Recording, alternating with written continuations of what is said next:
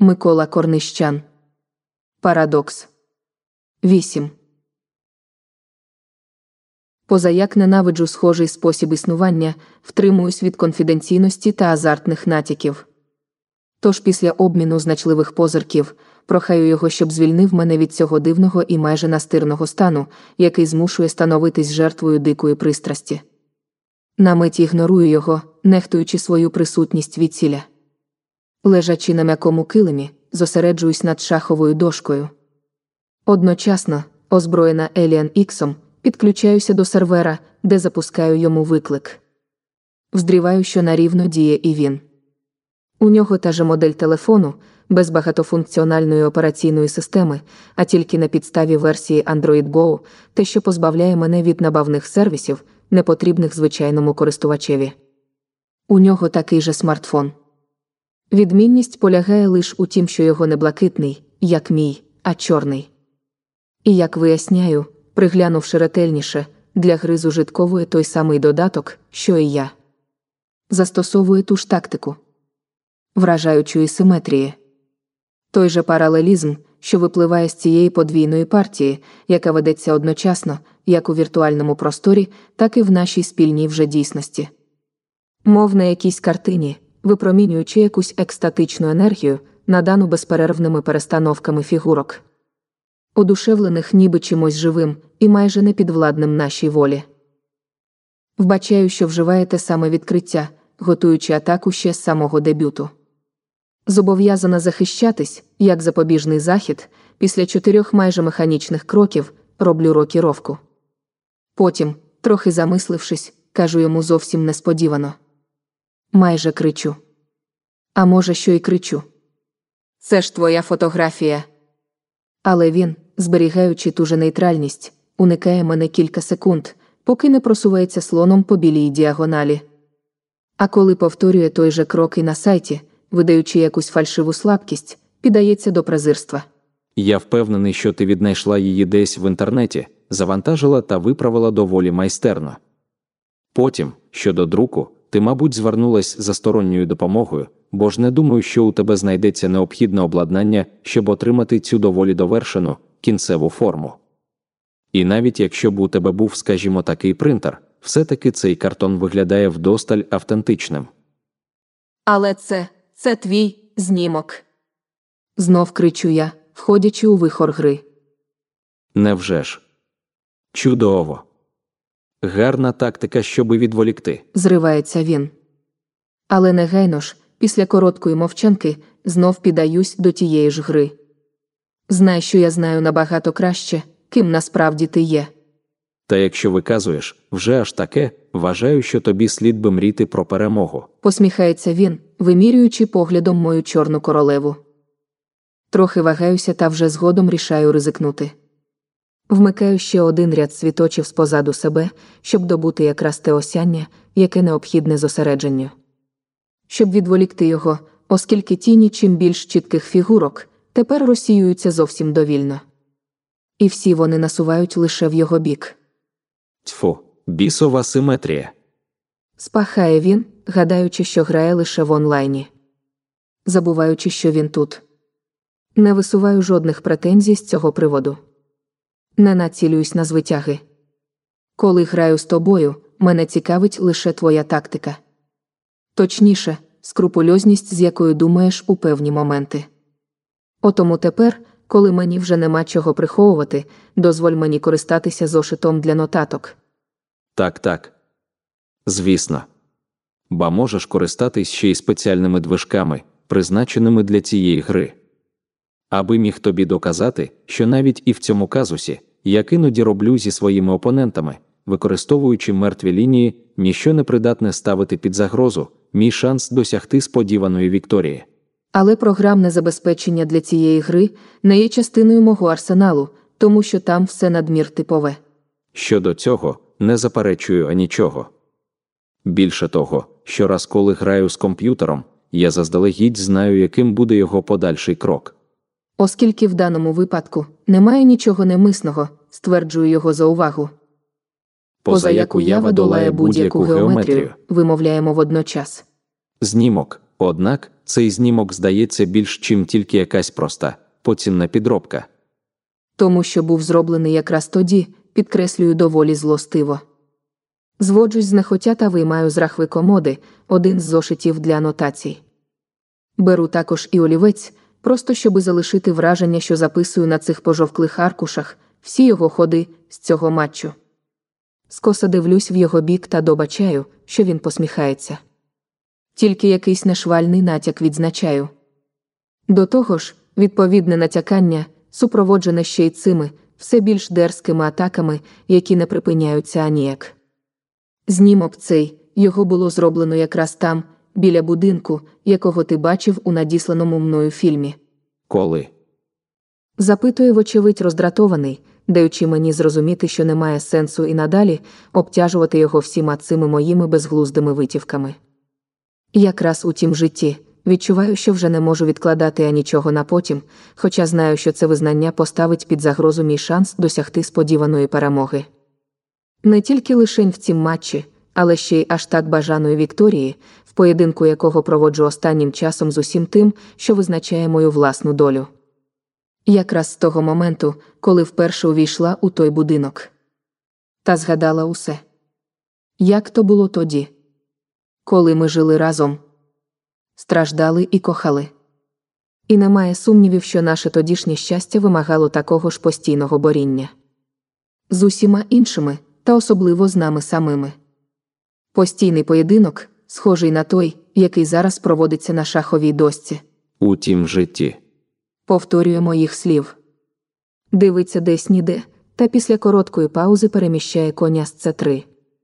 Точніше прагне нападати якомога агресивно.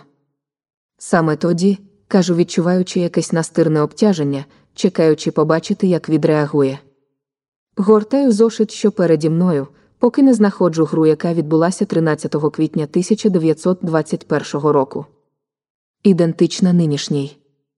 Принаймні, до цього ходу доволі заплутаного. Бо якщо візьму його коня, як грала тоді, після трьох ходів він дасть мені мат. О тому, щоб приманити його, вдаюся до відхилення, або, як ще кажуть шаховою мовою, до обходу.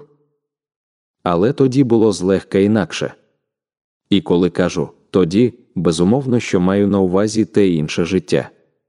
Те, яке уявляю щодня, описую в моїх текстах, опублікованих у різних часописах. А ти, як розумію, так чи інакше, маєш доступ до них. Помічаю, що уже зуміла прочитати велику кількість з того, що мені вдалося написати до цього часу. Більше того, вдаючи, що знаєш про мене майже все, добачаю, що тобі вдається відгадувати навіть і мої подальші ходи на шаховій дошці. Таким чином, гадаю, що ти потратила чимало часу на те, аби, аж з такою скрупульозністю, вивчити мою тактику, яку фактично майже і не змога поновити кимось іншим на практиці. Але на що натякаєш? Хочеш казати, що виображуєш це все? Усе те, що було колись то. Все, що допускаю, що читаєш, якщо це тішить тебе, особливе роз'яснення, яке на майбутнє вивільнить тебе від пошуку інших споглядальних зразків, стосовних цього цілковито гіпотетичного простору. І коли кажу приклади, не прошу, аби ти зрозуміла одразу же все. Крім того, не маю наміру, щоб наша спірка переросла в щось зовсім інше. Якраз у тому, милий мій Марк, вдаюся до відвертості, я змушена викласти тобі дещо необхідне. До стобіса конкретних прикладів, вартих здолати будь-яку синестезію, до якої, як помічаю, уже починаєш піддаватись, мов би до якоїсь останньої стіни опори. Через те і стараюся змусити тебе зрозуміти якраз те, чого ані я поки що не можу вловлювати аж дотла. Але що за приклади? Запитує, викриваючи все ще якусь здержаність, породжену після мого апломбу якомога точної справедливості. Прямі приклади, повторюсь, як тільки нападаю на його ферзя. Ба навіть ще й починаю домінувати, відколи помічаю, що завдяки відхиленню перевага зараз за мною. Тому і натискаю та бачу, що він більше не може захищатися. Точніше, Уф. та кажи вже. Дім відтіля, той, що й у фільмі, береже обмаль речей. Твої та мої фотозйомки. Або, якщо тобі завгодно, фотографії двох осіб, збіжних з нами аж до останньої риси. І хоча їх було зроблено аж ціле століття тому, про що свідчать чорнильні дати на деяких з них. Усі ці поличчя, якими б чужими вони не здавались, спонукають нагадувати якраз те, що відчуваю безнастанно. Відколи побачила тебе вперше, та ще й те, що я майже переконана, що ще й іншим разом відбувалося вже у моєму житті. У нашому житті. Утім, ще відтоді. Мов би сон досконалої долі, та водночас мов парадокс, у який поки що знаю, що ти не можеш вірити. Бо йдеться якраз про той жереб, який повторюється навіть і тепер. Навіть і в ці моменти, коли гадаю, що треба б висловити тобі геть чисто все. Бо ж розумій, що я не можу вже витримувати наодинці увесь цей ідіотизм, цю таїну, яка відчуваю, що стає уже непідвладною всій моїй здібності розуміння. Бере верх наді мною. Тим паче, що там, у тих координатах, яких я закодувала у другому повідомленні, втім якого виложила тобі на шаховому вебсайті, місце, де знаходиться дім, про який говорю тобі, там є ще дещо. Є кілька зошитів. Мов і цей, що переді мною. Повний сторінок з нотатками наших партій. Ще відтоді. Партії, які повторяються. Бо і ти, і ти теж, хоча в це важко повірити, навіть і зараз граєш на рівно. Так як тоді. Виставляючи ту ж осібну тактику, помічаю, що стинаєшся з тією ж ненаситною жадобою, і тією ж упертістю, яка не залишає місця для осічок, що могли б визвати невдачу. І щоб доказати тобі, що все це, що я кажу, аж ніяк не є тільки простим приводом, аби заманити тебе у мою пастку, дозволь скористатися твоїми ж анотаціями від 25 квітня 1921 року. І ти побачиш, що цього разу переможу тебе. Закінчую зізнання, яке є якомога чіткішим звільненням від всього мого гніту, накопиченого за останні дні. Приглядаюсь до нього, і це вперше, коли вже не зачуваю ніякого неспокою при думці, що не знаю, як відреагує. Найдужче тепер, коли все вже було проговорено якомога просто. Коли мій карколомний спосіб виявити правду, яку майже неможливо збагнути, видався доречним. Бо ж поки що не відзначаю жодного його занепокоєння. Нічого сатиричного чи забавного, або чогось, що могло б визвати відразу та обурення. Тільки якесь ніякове обличчя і надміру темний погляд, як у нездібного суперника, якраз і є усім тим, що мені дозволено бачити в ці моменти, ніби відділені від будь-якого дозволеного часу. Альбом. Знічев'я перепиняє мої мислі. Та чи можу поглянути? Після того, як закінчимо цю партію. Тільки тоді. І якщо тобі цікаво, чому якраз зараз не дозволяю тобі цього, знай, що мені ніколи не подобається відхилятись від запропонованого. Отож, спершу підготуйся до розгрому, а потім, лише потім почнемо і ту іншу гру, справдешню. З усіма цими речами, що доводять тільки до однієї єдиної правди. Схожу річ маю і я. У мене вдома Але що, що саме? якийсь кулон.